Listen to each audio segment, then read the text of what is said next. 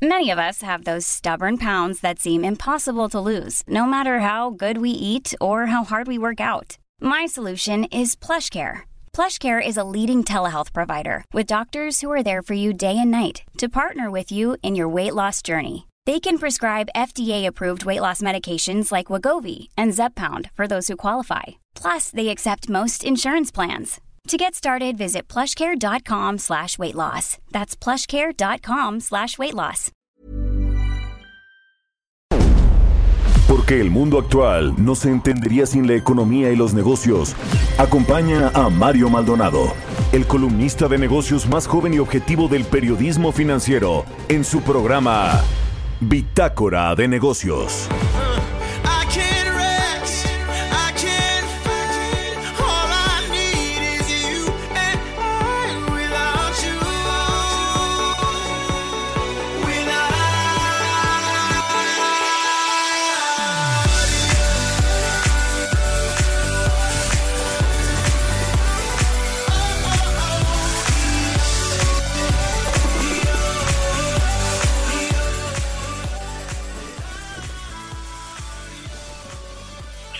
¿Qué tal? ¿Cómo están? Muy buenos días. Bienvenidos a Bitácora de Negocios. Yo soy Mario Maldonado. Me da mucho gusto saludarlos en este miércoles 10 de junio del 2020. Saludo con mucho gusto a quienes nos siguen a través de la 98.5 aquí en la Ciudad de México, desde donde estamos transmitiendo en vivo por las frecuencias de El Heraldo Radio, en Guadalajara, Jalisco por las 100.3 de FM y en Monterrey, Nuevo León por la 90.1 de FM, también a todas las ciudades y estados que nos retransmiten en la República Mexicana, en el resto de la República Mexicana y quienes nos siguen a través de la página heraldodemexico.com.mx vía streaming. Iniciamos este miércoles 10 de junio como nos gusta y como solemos hacerlo, siempre con una canción. En este caso es de David Guetta con Usher, se llama Without You. Esta semana estamos escuchando canciones con los mejores duetos o colaboraciones según la plataforma de Spotify. Así que bueno, pues iniciamos este miércoles mitad de semana con esta canción y ahora sí le entramos a la información. Vamos a hablar con Roberto Aguilar, nuestro colaborador y analista financiero, analista de mercados, sobre pues lo que está sucediendo entre Estados Unidos y Canadá, quienes analizan mantener el cierre de fronteras hasta julio. También sobre los próximos anuncios que va a hacer la Reserva Federal de los Estados Unidos, que bueno, pues buscarán darle mayor liquidez otra vez a la economía de Estados Unidos una vez que sepa que parece que ya tocó fondo. Hablaremos también sobre pues el servicio de administración tributaria con Roberto Aguilar y la dama de hierro, eh, su titular Raquel Buenrostro. Vamos a platicar también con Angie Chavarría, columnista del Heraldo de México y colaborador aquí en Pitácora de Negocios, sobre las personas pues que ha dejado en condición de pobreza, debajo de la línea de pobreza alimentaria. Incluso eh, esta pandemia, cerca de 820 millones de personas con hambre, las cadenas de suministro se han roto y hay riesgos alimentarios, hay eh, alertas al respecto de este tema. Vamos a charlar también con Damián Cepeda, senador de El PAN, sobre la discusión en el Senado por la entrada del TEMEC el próximo primero de julio, ya con todas las reglamentaciones que se han ido eh, publicando y que se conocerán finalmente el primero de julio. Eh, hay industrias como la automotriz, quienes dicen que no están preparadas para funcionar ya bajo las reglas de este nuevo acuerdo. Y platicaremos también con eh, eh, James Salazar, subdirector de análisis económico de Cibanco, sobre esta eh, propuesta de las AFORES, pero sobre todo, pues el régimen de inversión que tienen, que ya es más flexible, les ha permitido invertir en energías limpias.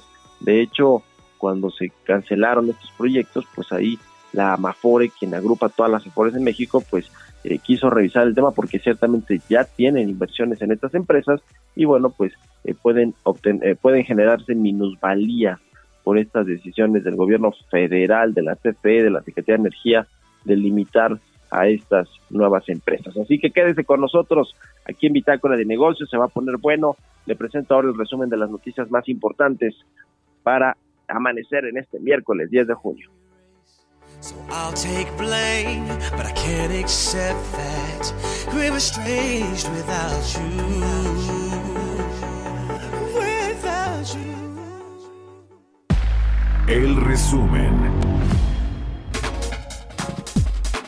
El Consejo Coordinador Empresarial afirmó que al igual que el gobierno federal desconocen de dónde procede y si es real el supuesto documento por el que se da una lista de integrantes del bloque opositor amplio. El CCE informó en redes sociales que el objetivo más importante en este momento debe ser buscar el bienestar del país y reiteraron la disposición a tener un diálogo abierto. Miguel Torruco, secretario de Turismo, le solicitó al titular de la Secretaría de Salud, Jorge Alcocer, y al subsecretario Hugo López Gatel que se reconsidere la actividad turística como esencial por el bien de la economía del país, dijo, y por el bien de tantos empleos que están en riesgo. El Instituto para el Desarrollo Industrial y el Crecimiento Económico considera que sin una política industrial, la economía mexicana no superará un crecimiento anual medio del 2.5% ni la recesión de 2020 pese al nuevo tratado entre México, Estados Unidos y Canadá. BBVA México estimó que una contracción de la economía mexicana entre 7 y 12% en 2020 elevaría la deuda pública de 44.7% a 53.4 y 59.2% del PIB y anticipa un panorama muy complicado para las finanzas públicas a partir de este año. La firma de recursos humanos Manpower considera que en los primeros nueve meses del año se perderán 1.872.000 empleos en el país. Afirma que los sectores más afectados por la epidemia son el comercio, hotelería, bienes raíces y algunas manufacturas. La Comisión Federal de Electricidad acusó este martes que las pérdidas anuales por cerca de 7 mil millones de pesos fueron por lo que denomina como un mercado negro entre las compañías privadas que poseen contratos de autoabasto. Bitácora de negocios. El editorial.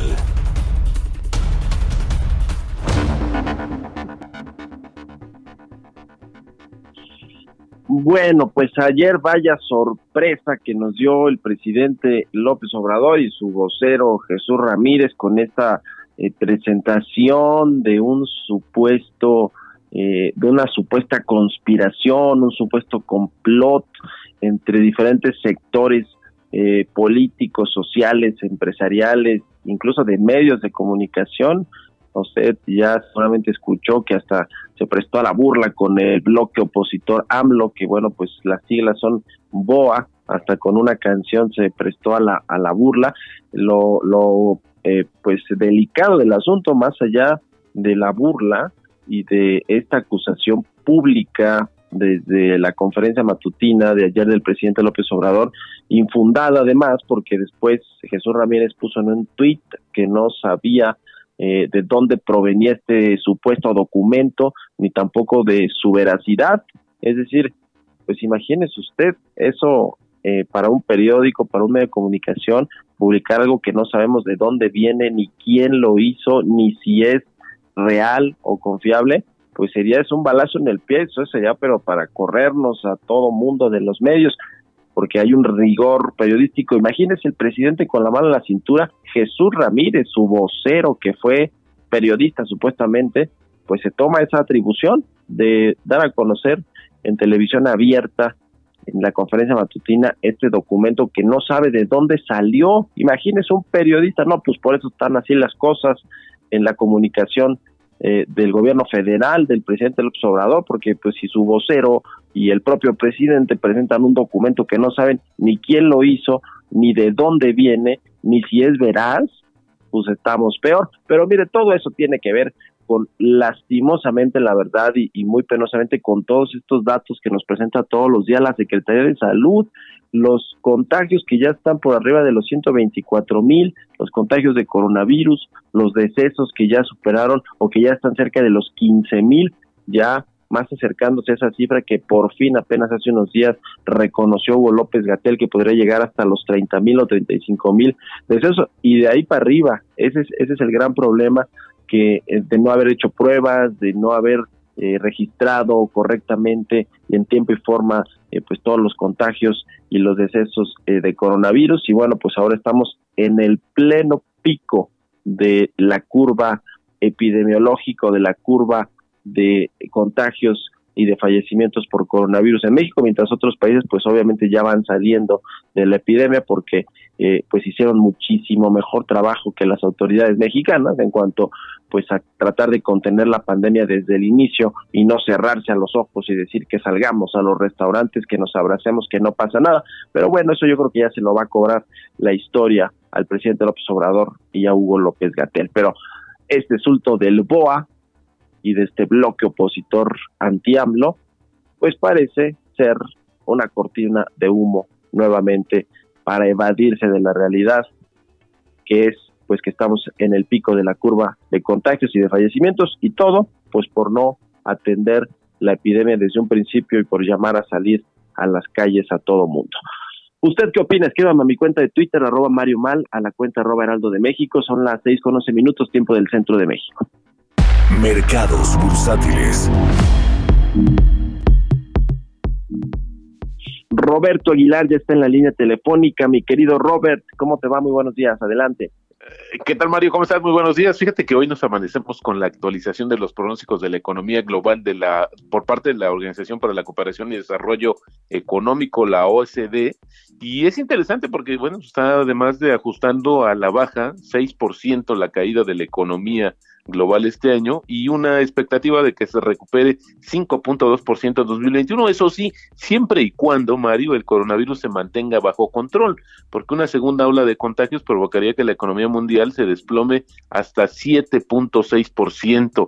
Bueno, de los organismos financieros internacionales, este es el primero que también está dando a conocer un, un escenario con el justamente con un rebrote, es decir, cómo sería o cuánto sería en, términos económicos el efecto justamente de que se saliera de control el tema del coronavirus en el mundo. Por ejemplo, Estados Unidos, Mario, se va a contraer 7.3% este año y en 2021 crecería 4.1%.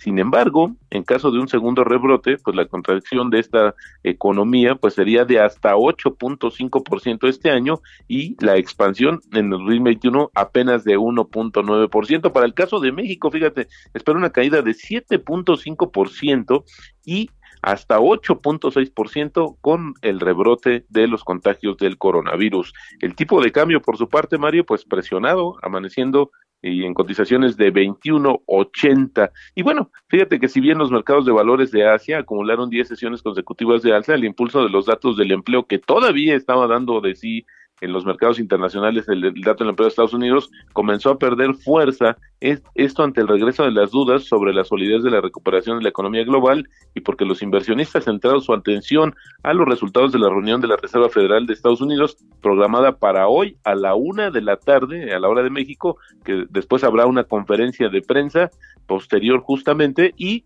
eh, bueno, los futuros de Estados Unidos con ligeras bajas están todos atentos a lo que diga la Reserva Federal. Y bueno, también trascendió que Canadá y Estados Unidos están dispuestos a extender la prohibición de viajes no esenciales hasta fines de julio, ya que ambos países buscan controlar la, propagación justamente del coronavirus. Eh, Canadá y Estados Unidos introdujeron restricciones eh, de un mes en marzo, las renovaron en abril y también en mayo. La prohibición que expira actualmente el 21 de junio no afecta el comercio, el intercambio comercial entre ambos países. Estados Unidos, hay que decirlo, mantiene el cierre de fronteras con México para viajes no esenciales hasta el 22 de junio. Así es que podría eh, darse un mes más para este, estas limitaciones. Y bueno, fíjate que un dato interesante es que los, hablando de temas en Estados Unidos, es que los despidos justamente en ese país bajaron en abril, pero se mantienen en el segundo mayor nivel de la historia y el número de vacantes nuevas bajó también, lo que sugiere que el mercado laboral podría tardar años en recuperarse pese al positivo informe de empleo que conocimos justamente el viernes correspondiente a mayo. El Departamento del Trabajo dijo justamente en un reporte mensual que los despidos y desvinculaciones bajaron en 3.8 millones en abril a 7.7 millones y luego se trató de la segunda mayor, el segundo mayor nivel desde que el gobierno comenzó a tomar estos registros en el año 2000.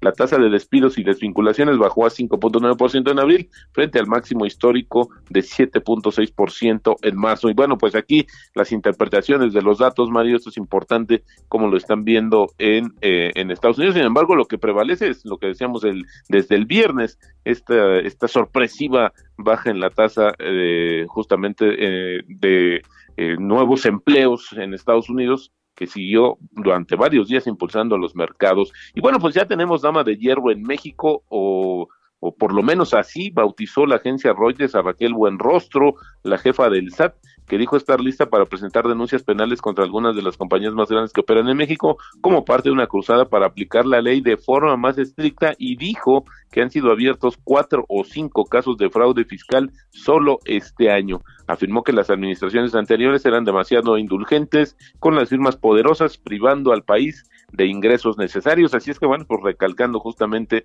la política que tiene en materia tributaria este gobierno y cómo la reforzó, pues justamente con Raquel Buenrostro. Y ayer en una teleconferencia, fíjate que el presidente de la Asociación Nacional de Tiendas de Autoservicios Departamentales, la famosa ANTAT, Vicente Yáñez adelantó que en mayo las ventas de las cadenas comerciales habrían caído 24.3% a tiendas iguales, mientras que a tiendas totales la baja fue de 21.5% y de confirmarse el dato se trataría de las peores variaciones a la baja en la historia de la agrupación que eh, y este sería el segundo mes de la emergencia sanitaria, pues justamente a raíz del coronavirus. Y ayer, pues tomaron también los mercados un, un eh, breve respiro y esto también incluyó al tipo de cambio y a la Bolsa Mexicana de Valores, que bueno, pues retrocedieron en medio de una ola de menor apetito por activos de riesgo, mientras que los mercados financieros interrumpieron justamente el repunte impulsados por el, el optimismo en torno a la recuperación mundial de la crisis del coronavirus.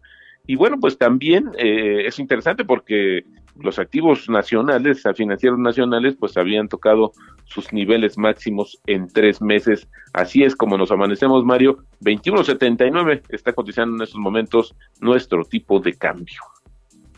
Hablando precisamente del el peso y el dólar, mi querido Robert, parece ser que ya acabó esta buena racha, ¿no? Es decir, que ya se ajustó lo que tenía que ajustarse y no va a bajar de ahí a menos que pase algo extraordinario. ¿O cómo ves? Pues mira, yo también lo que pienso es que hoy pues están todos atentos, todos los mercados y obviamente por la correlación que tenemos con Estados Unidos al tema de eh, la Reserva Federal. Eh, sigue por ahí eh, flotando el, el, fantasma de tasas negativas en Estados Unidos. Que, bueno, pues una parte del mercado dice que es poco probable, sin embargo, pues ante la situación de las herramientas todo el arsenal que ha desplegado justamente eh, el gobierno de Estados Unidos y, sus eh, autoridades para tratar de paliar los efectos económicos del coronavirus, pues la verdad es que se están quedando cortos. De hecho, Mario, se, se dio a conocer también un dato de que a nivel mundial son 22 trillones de dólares lo que se está invirtiendo en tratar de paliar los efectos del coronavirus a nivel global y que pues esta cantidad en unos momentos hay interpretaciones que está funcionando y en otros pareciera que todavía se queda corto ante el tamaño de lo que tenemos enfrente en términos de la caída, ya lo vimos ahora con estas actualizaciones justamente de parte de este organismo financiero internacional y yo diría más bien Mario que esperaríamos estaban apostando los mercados a ver qué dice justamente la Reserva Federal para ver alguna reacción, no solamente en el tipo de cambio, sino en todos los activos financieros globales. Pues ya veremos. Roberto Aguilar, muchas gracias. Buenos días. Al contrario, Mario, muy buenos días. Roberto Aguilar. AH, vámonos con otra cosa. Mario Maldonado en Bitácora de Negocios. Está en la línea telefónica Angie Chavarría, columnista del Heraldo de México y colaborador aquí de Bitácora de Negocios. Querida Angie, ¿cómo estás? Buenos días, adelante. Hola, ¿qué tal Mario? Muy buenos días, muy buenos días a todos. Pues bueno, hoy el tema de el coronavirus pues nos pone a pensar mucho pues qué va a pasar el día de mañana fíjate que hay en riesgo eh, más de 80 20 millones de personas que bueno ya están padeciendo hambre en el mundo. Eh, esto pues bueno pone en riesgo porque las cadenas de suministro alimenticio pues literal algunas se han roto porque como se han interrumpido muchas cadenas productivas eh, de cosecha, de alimentación, pues bueno, pone en riesgo el desarrollo sustentable pues bueno y sostenible para el resto de las sociedades. Hay un reporte que sacó recientemente la ONU y menciona que por ejemplo de literal ya tenemos 820 millones de personas hambrientas en el mundo y 49 millones de personas más podrían caer en este año en la, en la pobreza extrema, considerando que en México, si la situación continúa hasta ahora como ha seguido, podría ser que México se sumen cerca de 2.5 millones de personas. Si te fijas, es un tema pues realmente significante porque pues bueno México también ha abandonado muchos cultivos y pues bueno eso nos pone en lo que es una situación de riesgo alimentario eh, También lo que Oye, hemos, Angie, eh, que, que tu en línea este reporte, telefónica Mario, o algo está sucediendo ahí, se escucha medio raro, a ver si te podemos conectar rapidísimo de nueva cuenta. Eh, eh, y mientras yo voy dando aquí algo de contexto sobre este, pues este reporte de la ONU que como bien dices alerta sobre la crisis alimentaria que se está generando y que puede pues profundizarse por el coronavirus en los próximos meses. Es todo un tema y el titular del, del organismo de la ONU, Antonio Guterres, recordó que en el mundo, como ya nos decías, hay 820 millones de personas actualmente que pasan hambre o que no tienen para, eh, pues, eh, eh, digamos, cubrir sus necesidades básicas, que son eh, básicamente o, o principalmente las de alimentación. Pero como bien dices, esta pandemia puede complicar muchísimo más este asunto y bueno, pues eh, unos 144 millones de niños menores de 5 años, según la ONU, sufren un retraso en su crecimiento derivado de este problema de la pobreza alimentaria. Es todo un caso. A ver, ya te tenemos de vuelta, India, adelante. Bueno, justamente, eh, no sé si me escuchan ahí bien, pero eh, les estaba comentando que, bueno, un total de 49 millones de personas podrían caer este año en la pobreza extrema.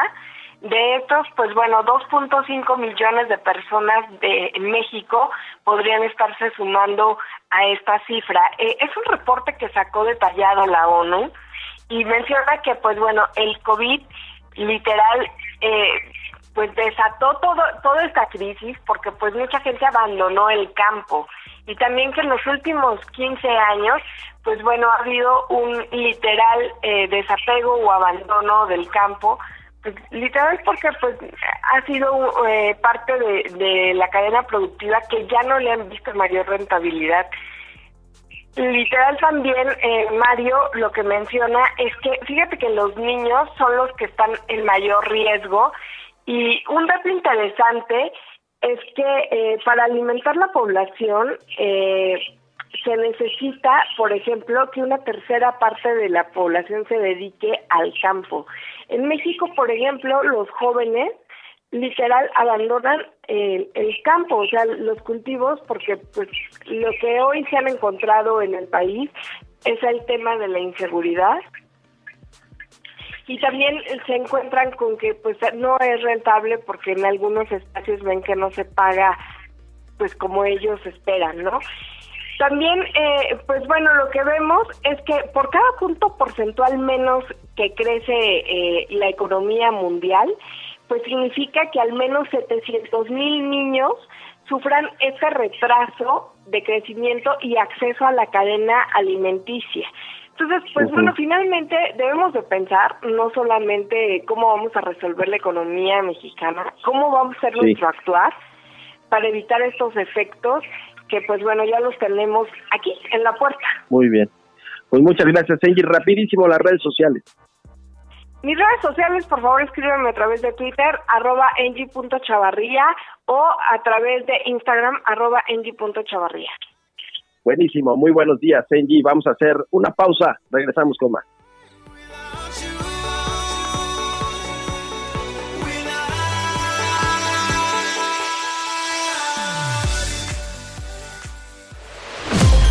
Continuamos en un momento con la información más relevante del mundo financiero en Bitácora de Negocios con Mario Maldonado. Regresamos.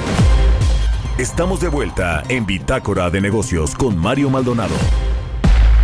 Entrevista.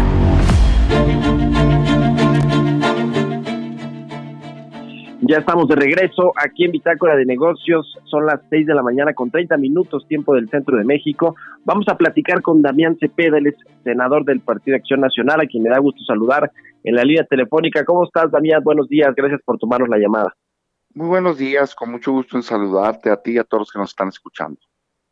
Oye, queremos platicar contigo sobre el TEMEC y estas nuevas normas oficiales que van a entrar en vigor a partir del 1 de julio, pero primero sí quiero preguntarte sobre este bloque opositor ah, anti, anti-AMLO, esta BOA, eh, ¿cuál es tu, tu impresión? Yo escuchaba ayer a Marco Cortés, el líder del PAN, pues pronunciarse al respecto, pero quiero, cuál, quiero que me digas cuál es tu opinión, eh, Damián, por favor.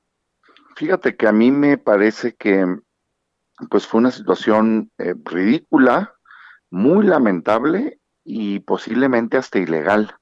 Me parece a mí ridículo que el presidente de la República, eh, con la envergadura que tiene el cargo, con la importancia, pues ande ocupado de teorías de conspiración, pues, ¿no? Electoral, de veras no, no lo puedo entender.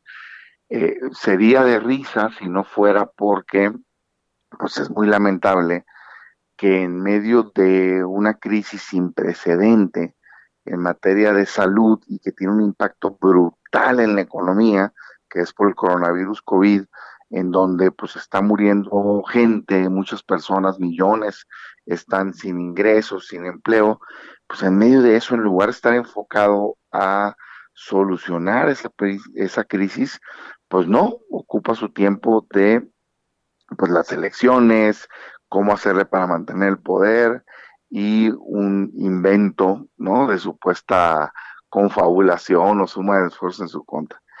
Y me parece posiblemente ilegal porque, pues ya más avanzado el día, se informó eh, que, pues uno de los documentos que andaba circulando, las propiedades digitales, ya ves que sale una huella digital, pues resultó que salía el director general de comunicación social de Segov, que luego dijo que no, pero bueno, pues ahí está. Entonces, eso más andar usando la mañanera para un tema eh, electoral, pues sí raya en lo ilegal. Mira, yo te diría lo siguiente, el BOA o la BOA o no sé, que todo el mundo se andaba riendo de, de, ello, este, pues la verdad es que no existe, o al menos yo no lo conozco, pero pues que yo sepa, la ley electoral le permite a cualquier partido aliarse electoralmente con quien quiera, pues. O sea, ¿qué le importa al gobierno si otros partidos políticos valoran eso o un algo distinto? Yo tengo mi particular punto de vista de con quién sí, con quién no, en fin, pero de que pueden hacerse alianzas, se puede.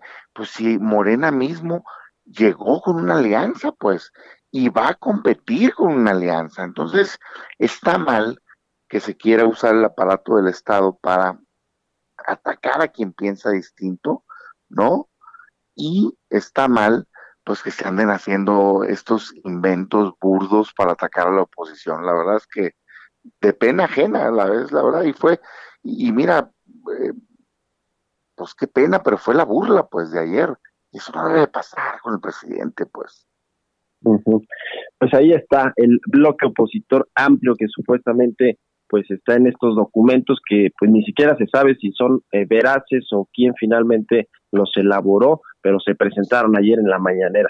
Bueno, pues vamos a cambiar de tema, Damián. Pues no, más, falta verlo, pero bueno. Sí, sí, sí.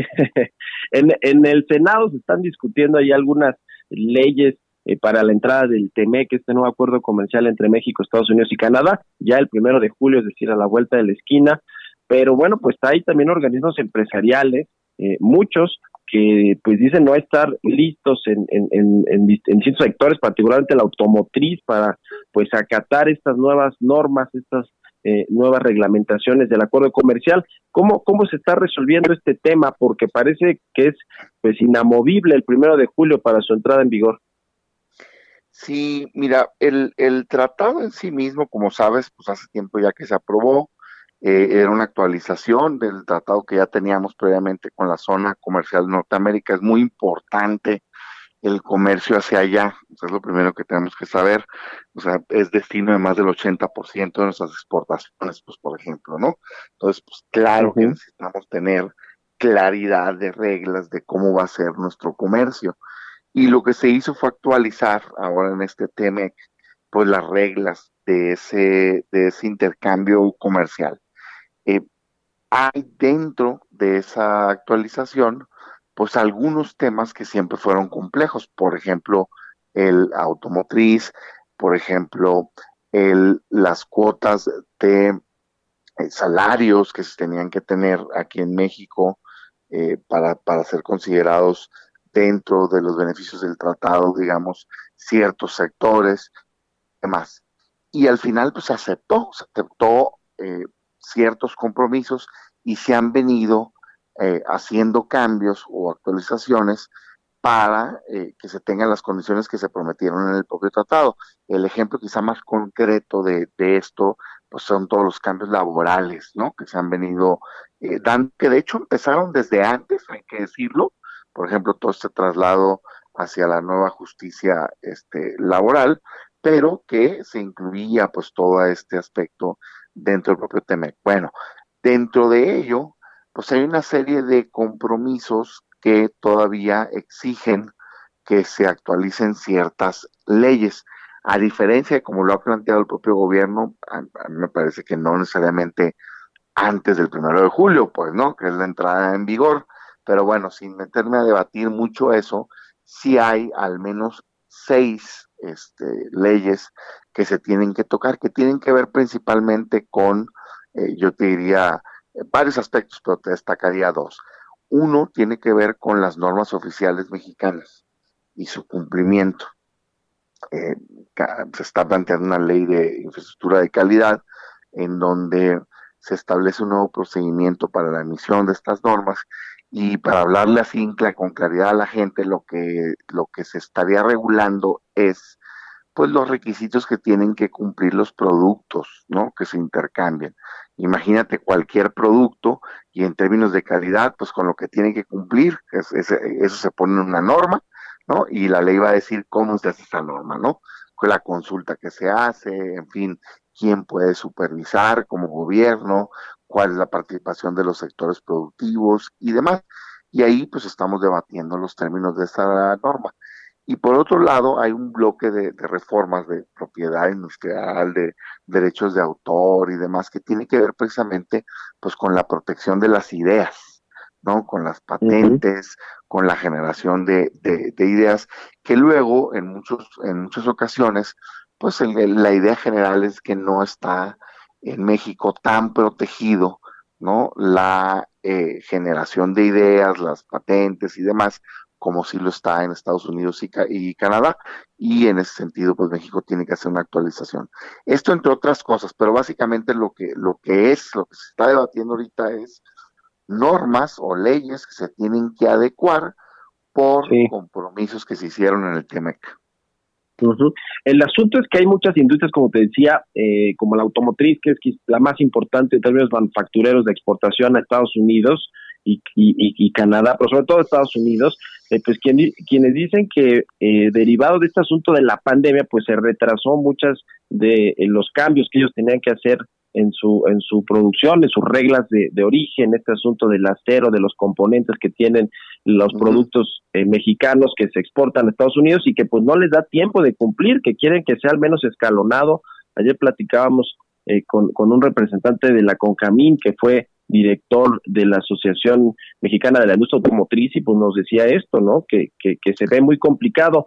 Eh, ¿Hay forma eh, eh, de que por industria se vaya revisando la situación particular de cada una de cada un sector económico para ver cómo se hace esta implementación y que no se afecte pues finalmente esta reactivación de, de los sectores económicos y de la exportación mexicana? Mira, en términos de las leyes que se están eh, debatiendo y su aprobación, nosotros sí estamos muy conscientes de que eh, no necesariamente tienen que ser ahorita. El gobierno ha dicho que sí, nosotros creemos que no. De hecho, por ejemplo, en el Tratado de Libre Comercio, pues las reformas que se tuvieron que dar derivadas del mismo se fueron haciendo a lo largo del tiempo, no se hicieron de golpe, o sea, no se hicieron necesariamente antes de que entrara en vigor. Entonces, en ese sentido, nosotros sí estamos muy, muy conscientes y digamos que muy abiertos al respecto, ¿no? Eh, vamos a ver cómo se va dando el debate. Como sabes, por ejemplo, ayer cambió la correlación de fuerzas en la comisión permanente y pues aparentemente el voto que les hacía falta a Morena para lograr convocar al periodo extraordinario lo lograron, pues, ¿no? Entonces vamos viendo cómo, cómo se da esto. Por ejemplo, lo que decíamos era, no vamos a convocar a un periodo extraordinario hasta tener los dictámenes votados. ¿Qué es esto? Las leyes que se van a aprobar, pues ya públicas, ya han ido siendo votadas en comisión y nuestra lógica es precisamente lo que tú dices para poder hacer, pues enseñar a la población, escuchar a los sectores productivos y donde hay inquietudes, pues buscar un consenso, ¿no? ¿Cuánto tiempo se requiere?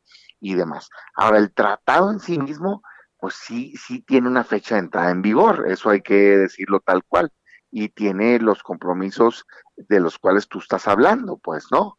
Eh, creo yo que en la mesa de negociación eh, trilateral se debe de plantear el impacto que tuvo la pandemia en todos, porque no es un impacto nada más en México, pues, ¿no?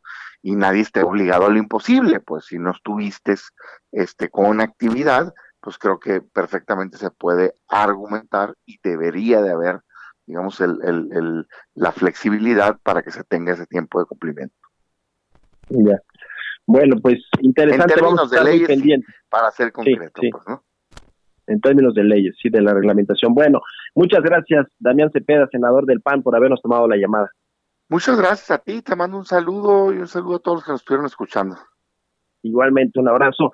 Bueno, pues ahí está el asunto con la reglamentación y las leyes para que funcione el TEMEC y todas las industrias que dependen pues de la exportación, que son muchas, ¿eh? no solo automotrices, muy importante todo el sector manufacturero, pero el resto del, del Consejo Nacional Agropecuario y muchos otros organismos de la industria de la transformación y demás, pues están ahí cabildeando en el Senado para que se revise a detalle las letras chiquitas y las reglamentaciones, las normatividades de este TEMEC, este acuerdo comercial, que bueno, dice el presidente López Obrador y el secretario de Hacienda Arturo Herrera que va a ser pues la panacea para que se reactive la economía mexicana, las exportaciones y que nos arrastre hacia arriba en la economía de la recuperación de los Estados Unidos. La verdad que se ve complicado que así sea, por lo menos en el corto plazo, pero bueno, pues ahí están puestas las esperanzas de Andrés Manuel López Obrador, quien por cierto, eh, pues eh, eh, tiene todavía pendiente esta reunión con Donald Trump, la cual, pues a juzgar por lo que ha dicho Donald Trump y el asunto de su campaña y todo el desastre que tiene en Estados Unidos por los temas sociales y, y de racismo, pues se ve complicada, la verdad, que haya una reunión pronto entre estos dos mandatarios. Vamos a otra cosa. Historias empresariales.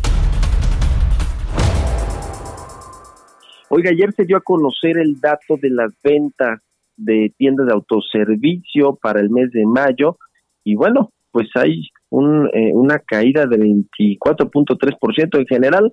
Las tiendas que están agrupadas ahí en la ANTAD, que es la Asociación Nacional de Tiendas Departamentales y de Autoservicios, eh, como sabemos, las tiendas de autoservicio pues se han tenido demanda de muchos productos y se mantienen abiertas porque son pues esenciales para adquirir eh, bienes básicos, pero las departamentales no, se han tenido que sujetar al tema del e-commerce.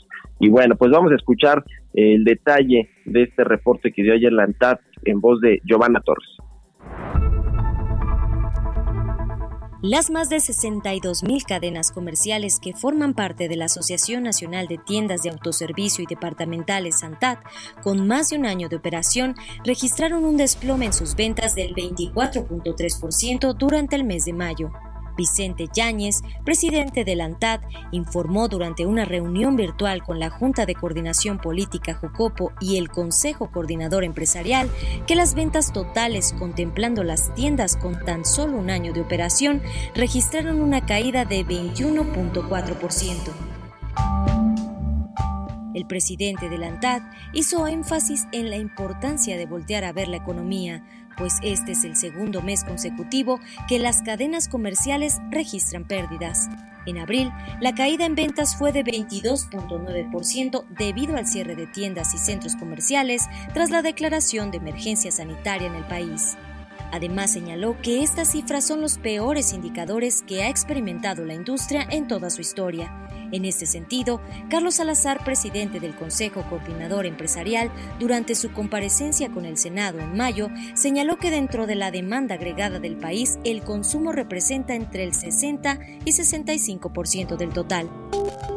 Además que las ventas que se registran en el ANTAD se convierten en una similitud de lo que le podría suceder a la demanda agregada y en consecuencia al Producto Interno Bruto. Para Bitácora de Negocios, Giovanna Torres. Entrevista. Está en la línea telefónica eh, James Salazar, subdirector de análisis económico de Cibanco, a quien me da mucho gusto saludar. ¿Cómo te va? Buenos días. Hola Mario, buen día. Saludos, saludos al auditorio. Igualmente, gusto en saludarte. Pues varias cosas que platicar en el tema económico, pero ¿qué te parece si le entramos al tema de las de las afores y este nuevo, eh, pues esta propuesta que hizo Morena, Mario Delgado, para que muchos trabajadores que están quedando desempleados puedan echar mano de hasta 13.300 pesos de sus afores. Eh, pues este es un asunto que ha generado ahí varias, varias controversias, polémicas. ¿Cómo ves este tema y también el régimen de inversión que tienen estos, eh, estas administradoras de fondo para el retiro para poder invertir, por ejemplo, en sectores como energías limpias, que ya hemos visto aquí en México con el cambio de reglas, pues cómo se han visto afectadas estas nuevas empresas? Claro, Mario. Eh, sobre el primer punto, eh, lo que es una realidad es que el sistema de, de, ahorro para el retiro, o las AFORES, digamos que, que, que, no necesariamente va a resolver el problema de, de las pensiones a, a, futuro. La realidad en el país es que no, no ahorramos lo suficiente. La verdad es que no estamos cumpliendo con este famoso ciclo de vida, de ahorrar lo necesario en la etapa laboral eh, y poder tener un nivel de consumo eh, suavizado en, la etapa en la etapa de retiro. Ese es un ese sí es un hecho, es un dato duro. Sí, sí se necesitan acciones para tratar de, fortalecer esto. La realidad es que este, actualmente existen cerca de 66 millones de cuentas, pero solamente o alrededor de 20 millones de estas están activas. Esto, esto implica que que debido a la informalidad pues va a haber mucha gente que en la edad de retiro pues va a haber comprometido su, su ingreso. Entonces, y no solamente eso, sino quienes están actualmente trabajando, pues el nivel de ahorro es, insuficiente para tener un, consumo adecuado. Lo ideal no es llegar a, a, tu retiro y tener el mismo consumo que tenías, eh, por ejemplo, actualmente. Eso no, eso no funciona así eso no, no opera de esa manera. Eh, se reducen los, los gastos de forma significativa en la edad adulta. Entonces, pero sí estar pensando en un 70, un 80% de tu ingreso final, cuando actualmente pues, lo que nos alcanzaría sería de alrededor del 30, 35%. En este sentido, es, es bueno estar eh, todas estas ideas de tratar de fortalecerlo. El problema es que existen algunas iniciativas que no necesariamente abonarían en ello. Por ejemplo, comentabas la de, la de, la de Mario Delgado.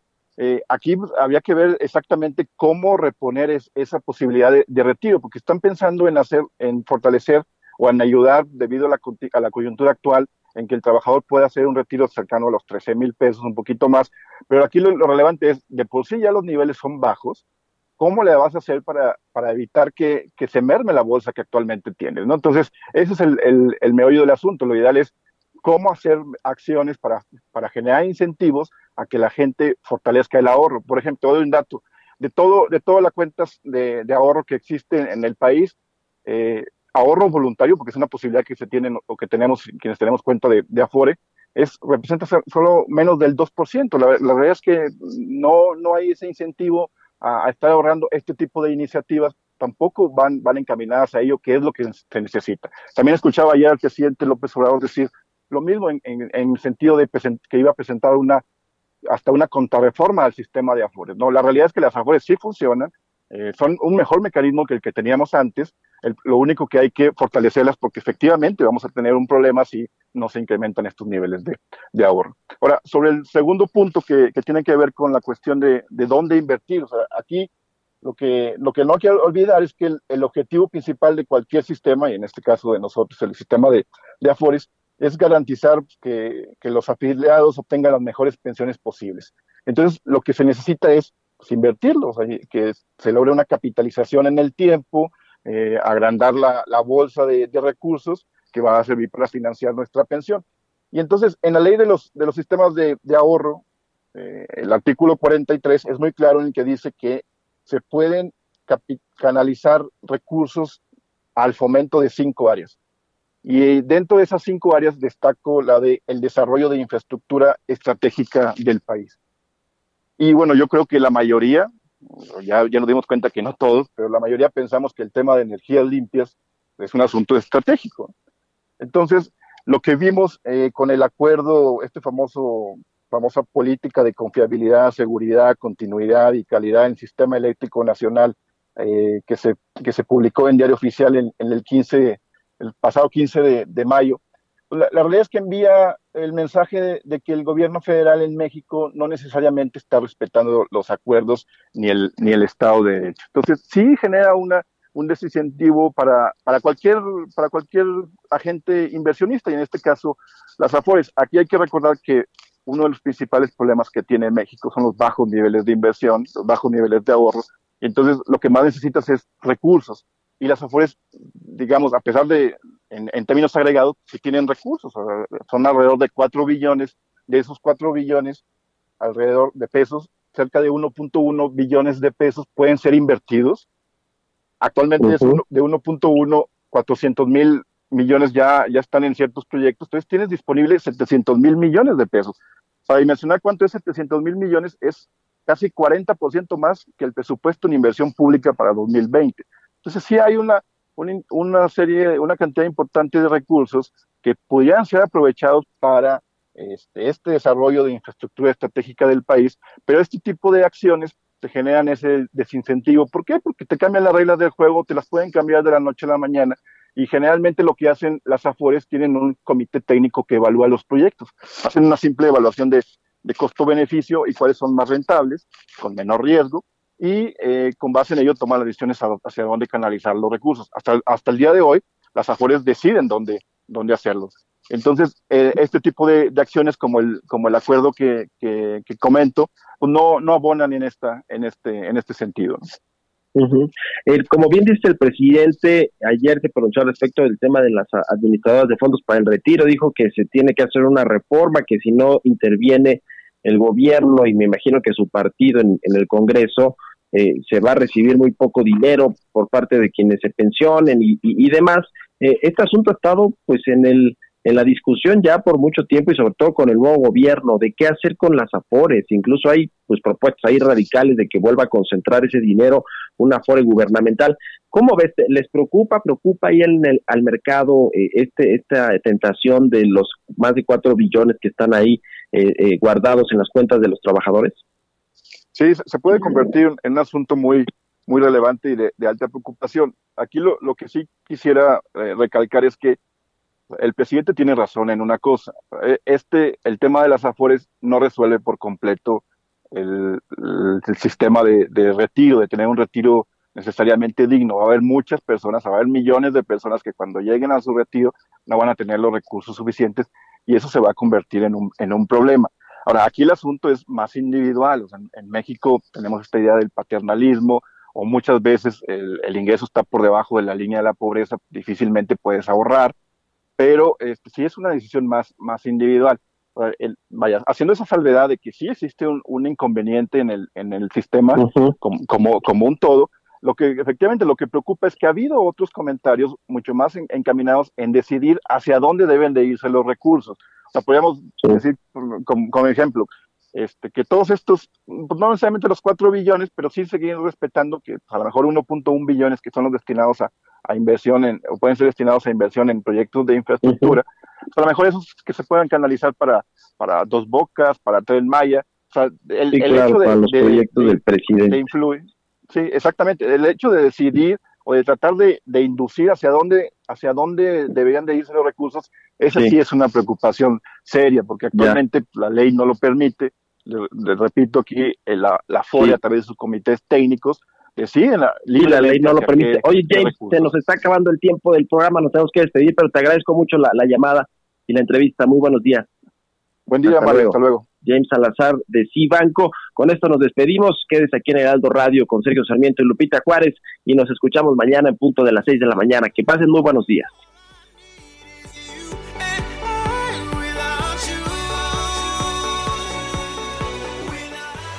Esto fue Bitácora de Negocios con Mario Maldonado, donde la H suena y ahora también se escucha. Una estación de Heraldo Media Group.